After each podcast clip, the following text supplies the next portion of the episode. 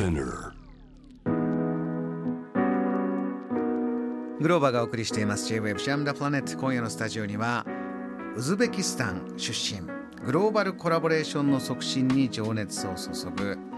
連続起業家ファリザ・アビドバさんです。よろしくお願いします。よろしくお願いします。えーこうグローバルコラボレーションの促進という言葉ですけどこれは国と国を超えてどういうことをやっていこうということなんですか？私たちはあのイノベーションに必要な技術はもうほとんど開発されていると思ってましてでそれイノベーションをもっとスピードアップするためにやっぱりあの全世界が協力してリソース技術とかをノウハウとかをシェアし合ったら100年間もいらないかなと思っててそれもっと10年でできると思ってそれをあの国を超えて業界を超えてコラボレーションすれば一社だけに頼らずに全世界でイノベーションを早めましょうというのをやってます、ね。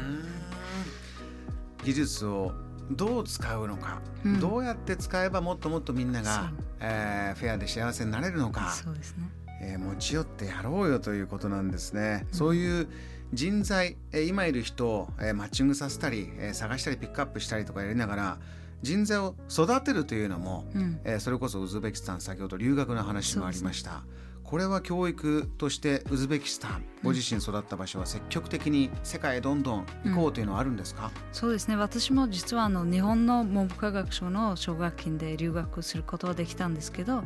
アメリカヨーロッパに留学するその機会もあるんですがまだまだあの少ないと思っててそういうチャンスがウズベキスタンもそのファンドを作ってもっと海外にあの留学の機会を増やしてそうすると世界レベルの教育を受けて例えばウズベキスタンに戻ってきて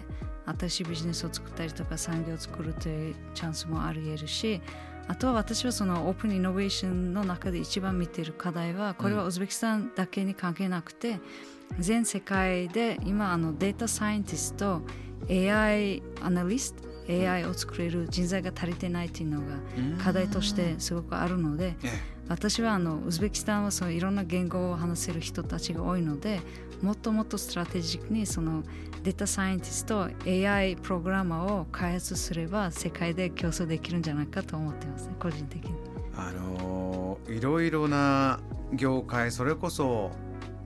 ニュース記事だけじゃない本だけじゃない実際に現場の人に会って、うん。その話を聞いてというのが、うん。ファリザさん一番お好きで、です。ねもうたくさんいろんな業種の方と話してきてるんですって。で実は今やってることもそのきっかけだったんですけどあの興味を持って R&D センターに行ったりとかあとは面白い技術を開発している人たちのオフィスに行ってちょっと見てもいいですか体験してもいいですかと聞いてそれであこの会社とこの会社が一緒にやればこれが生まれるのにというのがうん。ずっと見えてきたんですね。あはいの情報をインプットしてたので、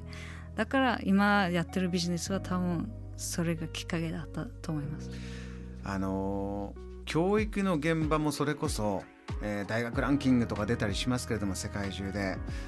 みんな自分たちの研究のをみんなシェアしてるわけではなかったりしますよね。そうです、ここの大学行けばこれが学べるから行くとかうん。だどこまでオープンにするのかうん。やっぱりそれぞれ競争して自分のとこ来てほしいから、うん。何でもはオープンにできないとかもあるじゃないですか、どういうバランスで見てますか？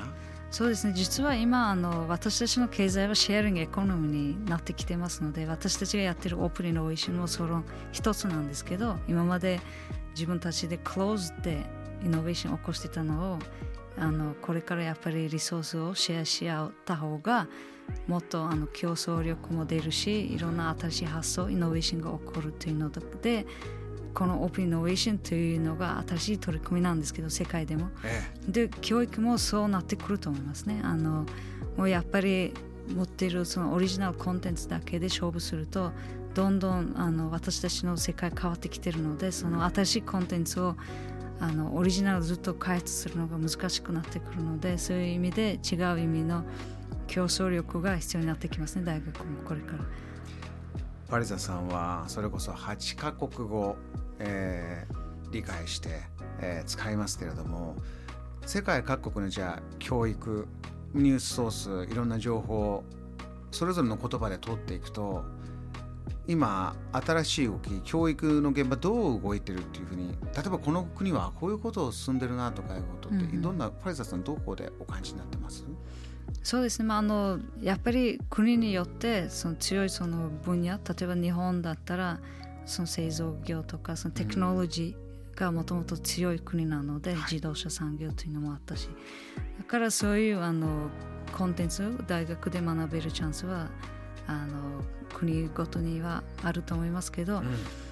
うん、ウズベキスタンの場合はいろんな言語を話せるとか異文化のそのフレキシビリティがもともとそういう環境なのであるんですけど残念ながらまだまだあのソ連時代のその教育レベルであのあまり本もないしいい教育のそのコンテンツ自体もなくて、だから海外で日本ヨーロッパアメリカに行って留学して勉強するかあとはインターネットも普及し始めたのでウズベキスタンでも、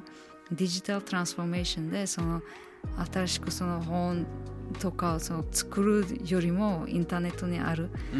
情報をもっと教育を進めた方が早いと思いますねウズベキスタンの場合。このデジタルトランスフォーメーションという言葉よく聞くようになりましたけれどもウズベキスタンで例えばデジタル開発局というのがどんどん進めていて、うん、町単位でも動かしているプロジェクトとかあるんですか？そうですね。まさに今はあのもっとウズベキスタンを